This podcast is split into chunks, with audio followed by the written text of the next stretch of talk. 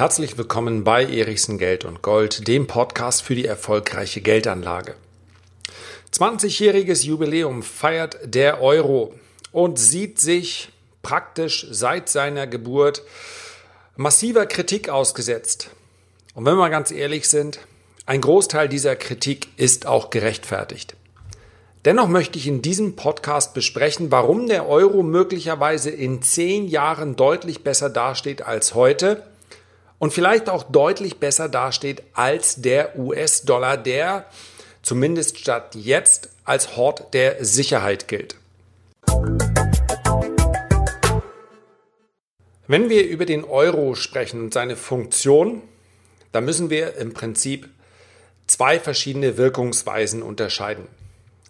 Der Euro wurde als Buchgeld im Januar 1999 eingeführt. Sein erster Kurs lag bei etwa 1,17. Wir sind jetzt knapp darunter. So viel hat sich also in den letzten 20 Jahren nicht getan. So richtig bewusst und so richtig ähm, Teil unseres Alltags ist der Euro seit 2002. Dort wurde er als Bargeld eingeführt. Ich bin sicher, wenn du auf YouTube oder auch im Bereich der Podcasts ja, dich häufig und gerne bewegst, dann wird dir aufgefallen sein, der Euro sieht sich von zahlreichen Stellen einer deutlichen, einer massiven Kritik ausgesetzt. Es vergeht kaum ein Tag, an dem nicht ein Video veröffentlicht wird mit dem Inhalt, Euro vor dem Absturz, Euro vor dem Auseinanderbrechen, Vorsicht Euro-Falle, Flucht aus dem Euro oder, oder, oder. Und selbstverständlich, wir haben das beispielsweise bei den Renditespezialisten wieder und wieder besprochen. Der Euro hat tatsächlich einige ganz äh, grundlegende Mängel. Der Hauptfehler seiner Konstruktion liegt darin, das spüren wir dass wir in der gesamten Eurozone einen gemeinsamen Zins haben, obwohl es völlig unterschiedliche Voraussetzungen gibt, mit denen die einzelnen Länder umgehen müssen. Ganz konkret bräuchte Deutschland schon lange einen höheren Zins, profitiert allerdings auch äh, trotz, trotz der politischen Versäumnisse der letzten Jahre, denn wir haben nicht in unsere Zukunft investiert in einer Zeit, wo dies dringend notwendig gewesen wäre. Wir haben unser Rentensystem, wir haben unser Gesundheitssystem, wir haben unser Sozialsystem nicht modernisiert. Wir sind nicht mehr Spitzenreiter der Technologie und wir haben auch in der digitalen Infrastruktur massive Mängel aufzuweisen. All das wird in den letzten Jahren überdeckt durch einen schwachen Euro, der uns einen Export ermöglicht, beziehungsweise ein Niveau ermöglicht im Export, welches wir vermutlich mit der D-Mark nicht erreicht hätten.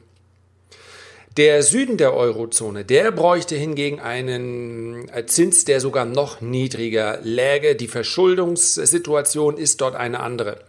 Und diese Diskrepanz, die zerrt im Prinzip an dieser Währung von allen Ecken und Enden.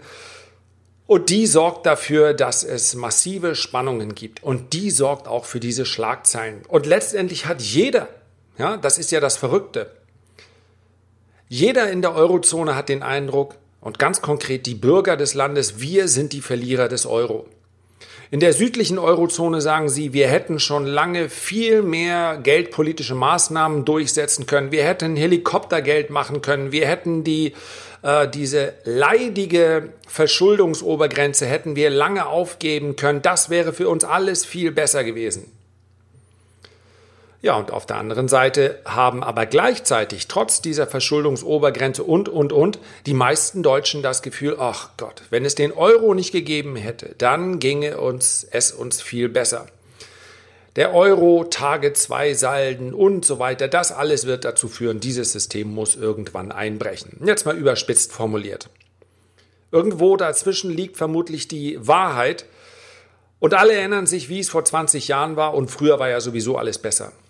Das ist aber tatsächlich nicht der Fall. Und viele der Überschriften, die ihr so lest, insbesondere aber auch die ihr vielleicht in Podcasts oder YouTube-Videos so hört, sind letztendlich, na sagen wir mal, eine sehr verzerrte Darstellung.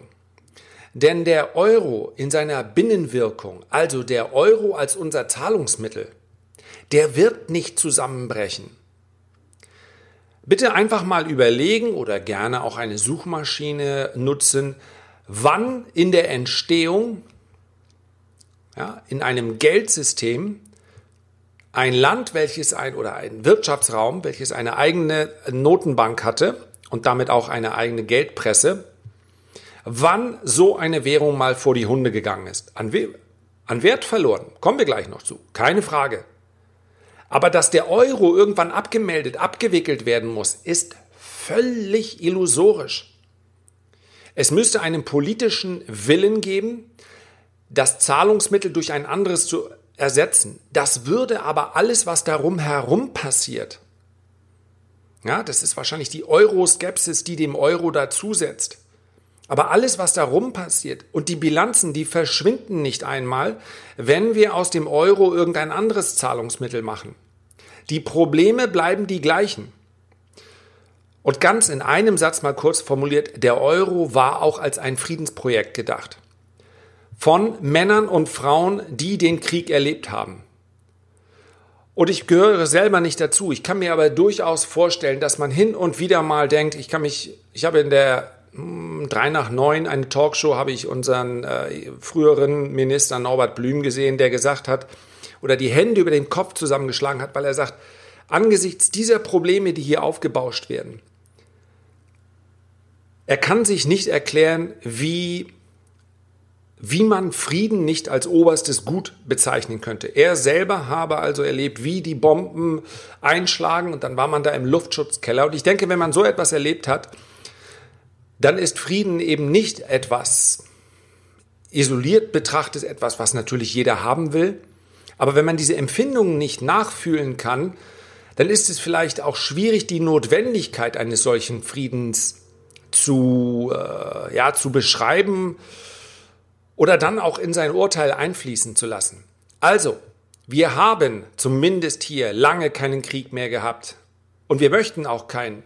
Und möglicherweise ist das ja eine Aufgabe, die der Euro auch in Zukunft erfüllen wird. Da geht es darum, die anderen äh, Dinge zu lösen, die, beziehungsweise damit umzugehen. So, ich bin allerdings auch weit davon entfernt, das Ganze in irgendeiner Form so naiv zu betrachten, dass ich nun sagen würde, ja, damit hat der Euro ja alles richtig gemacht. Also durch den Euro haben wir eine Problematik, die sich allerdings auch äh, nicht nur auf die Währung bezieht, sondern auch darauf, was seit der Finanzkrise im Jahr 2008 passiert ist. Denn die lockere Geldpolitik, die war und ist eine Reaktion darauf. Der Euro wird nicht auseinanderbrechen. Wir stehen auch nicht vor einem Währungsschnitt. Was allerdings passieren kann und was der ganz klare Masterplan der Notenbank ist, negative Zinsen haben wir bereits. Ja, ein Nullzins kombiniert mit einer Inflation von 2% ergibt einen negativen Zins. Das heißt also, wird der Euro immer weniger wert? Sein Nennwert bleibt selbstverständlich der gleiche. Ein Euro ist ein Euro. Die Kaufkraft, die sinkt aber. Und ich habe die Befürchtung, dass die Kaufkraft weiter sinken wird. Das spüren wir dann, wenn wir einkaufen gehen, wenn wir in den Urlaub fahren, also die Urlaubsreise bezahlen, wenn wir neue Autos kaufen. Die Güter werden immer teurer, die Einkommen werden vermutlich in dieser konjunkturell eher schwachen Zeit nicht mitsteigen. Es wird äh, klar immer mehr Streiks geben, wir sehen das schon in den letzten Jahren. Denn die Gewerkschaften sagen natürlich, Freunde, wenn die Inflation um 4% steigt, dann müssen die Löhne um 4% steigen. Die Unternehmen sagen, wir können doch nicht 4% mehr Lohn bezahlen, wenn gleichzeitig die Konjunktur gar nicht läuft. Was können wir denn für das billige Geld? Es reicht nicht aus. Diese Schere wird immer weiter auseinandergehen. Das wird Spannungen geben. Wer heute sagt, ich lasse mein Geld auf dem Konto liegen, der sagt auch, ich bin bereit, dass mein Geld jedes Jahr ja, aktuell rund 2%, in der Zukunft aber vielleicht auch jährlich 3, 4, 5% weniger wert ist. 5% Kaufkraft weg pro Jahr. Spätestens dann werden die meisten erkennen, entweder ich beschäftige mich mit dem Thema Sachwerte, ich beschäftige mich mit den Themen Aktien, Immobilien, Gold, Silber, ja, zu einem Zeitpunkt, wo diese Sachwerte natürlich auch schon deutlich im Preis gestiegen sind. Aber entweder man beschäftigt sich damit, entweder man sagt also, ich bin bereit, gewisse Risiken einzugehen, oder man akzeptiert, mein Geld wird jedes Jahr weniger wert, meine Kaufkraft sinkt. Und noch etwas, ein Staat geht nicht pleite. Das heißt also, auch die gesamte Eurozone wird nicht pleite gehen. Das ist faktisch unmöglich. Was allerdings passieren kann, ist, die Inflation steigt noch weiter. Und was auf der anderen Seite passieren kann und vermutlich passieren wird, es muss Geld in den Haushalt fließen. Und ein Staat ist nun mal kein Unternehmen. Ein Staat hat eine ganz, ganz große und sehr konstante Einnahmequelle. Tja, und das bist du, das bin ich auch, das sind die Steuern. Die Steuern und Abgaben müssen steigen. Ja, natürlich versucht auch der Staat hier eine gewisse Balance zu halten, denn wenn er dem Bürger zu viel äh, abknöpft, dann bleibt weniger zum Konsum und das wiederum belastet die Konjunktur.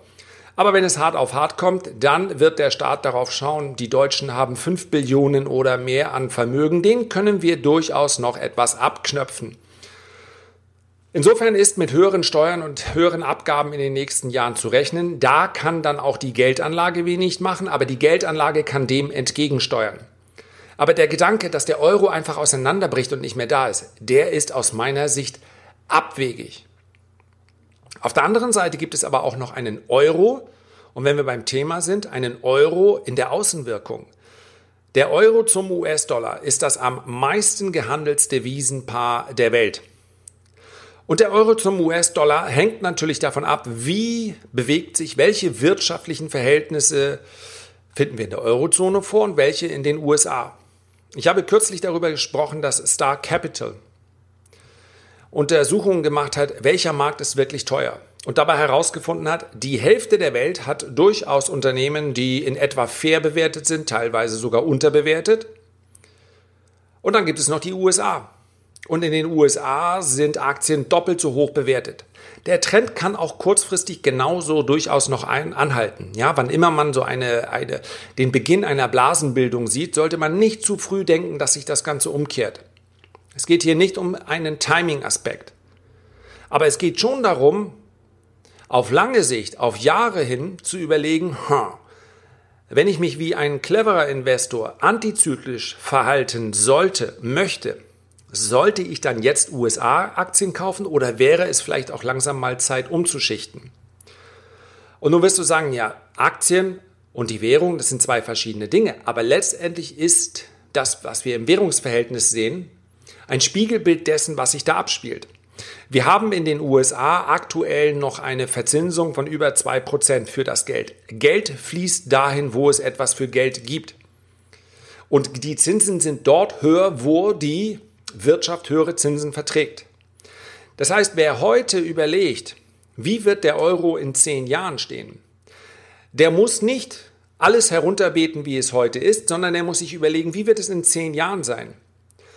Und wenn wir davon ausgehen, dass die Federal Reserve, also die amerikanische Notenbank, so agieren wird, wie sich das zum einen ihr Präsident denkt, zum anderen aber auch, wie sich die wirtschaftlichen Daten entwickeln, wie sich die Konjunktur entwickelt und wie sich insbesondere auch die Verschuldung entwickelt, ja. Je höher die Verschuldung, desto niedriger muss der Zins sein, sonst ist das Ganze nicht mehr zu bezahlen. Und da ein Staat in der Regel nicht zurückzahlt, sondern nur umschuldet, ist es wichtig, dass neue Schulden möglichst geringe Zinsen haben bzw. mit wenig Zinsen verzinst werden müssen. Sonst muss der Staat mehr bezahlen. Es gibt äh, Euro-Staaten wie etwa Italien, die bezahlen überhaupt nichts zurück, die bezahlen nur noch die Finanzierungs-, also nur die Zinsleistung vom Zurückzahlen kann da keine Rede sein. Als Privatmann kannst du dir das leider abschminken. So funktioniert das nicht. Also zehn Jahre in die Zukunft fragen wir uns. Wir haben gerade einen Zustand, wo man sagt, in der Eurozone geht es eigentlich noch schlechter und in den USA ist ja die Stimmung doch noch sehr, sehr gut. Aber das Potenzial für Zinssenkungen in den USA, eventuell auch für notwendige Zinssenkungen aufgrund einer Verschuldung, die momentan schneller steigt als in der Eurozone, das wird relativ groß sein.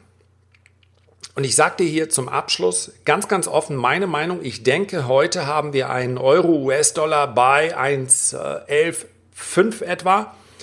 Charttechnisch ist der durchaus angeschlagen, das heißt also, es kann kurzfristig auch noch weiter abwärts gehen. Aber wenn ich meinen Hut in den Ring werfen sollte, dann würde ich sagen, in zehn Jahren wird der Euro zum US-Dollar deutlich höher stehen als heute. Wie hoch, ob er bei 1,30, 1,50 oder höher steht, das ist äh, Glaskugelleserei. Das wird dann auch unter kurzfristigeren Aspekten für einen Spekulanten interessant sein. Der nimmt dann auch den Chart zu Hilfe. Und wenn man sich den Chart der letzten 30 Jahre anguckt, ja, ich weiß, den Euro gibt es noch gar nicht so lange, aber man kann diesen Währungskorb gegenüber dem US-Dollar natürlich vergleichen. Dann haben wir sogar noch einen Aufwärtstrend. Also meine persönliche Meinung ist, es kann in den USA kaum besser laufen als jetzt. Und in der Eurozone ist das Erholungspotenzial äh, durchaus vorhanden, denn die Skepsis ist so groß. Von hier aus, rein psychologisch betrachtet, kann es eigentlich nur noch besser werden. Manchmal wird es auch noch ein bisschen dunkler, bevor es dann besser wird, aber es geht ja hier um einen langfristigen Ausblick. So meine ganz persönliche Meinung dadurch. Dazu, und wenn du sagst, ich möchte es aber nicht auf 10 Jahressicht, sondern ich möchte wöchentlich gerne deine Einschätzung zum Euro, aber auch zu Gold, aber auch zum DAX, dann kannst du die gerne bekommen und zwar völlig kostenlos unter www.erichsen-report.de. Herzlichen Dank für deine Aufmerksamkeit. Ich würde mich sehr freuen, wenn du dir die Zeit nimmst, einen Kommentar oder ein Feedback zu hinterlassen. Ich freue mich aufs nächste Mal. Mach's gut. Bis dahin, dein Lars.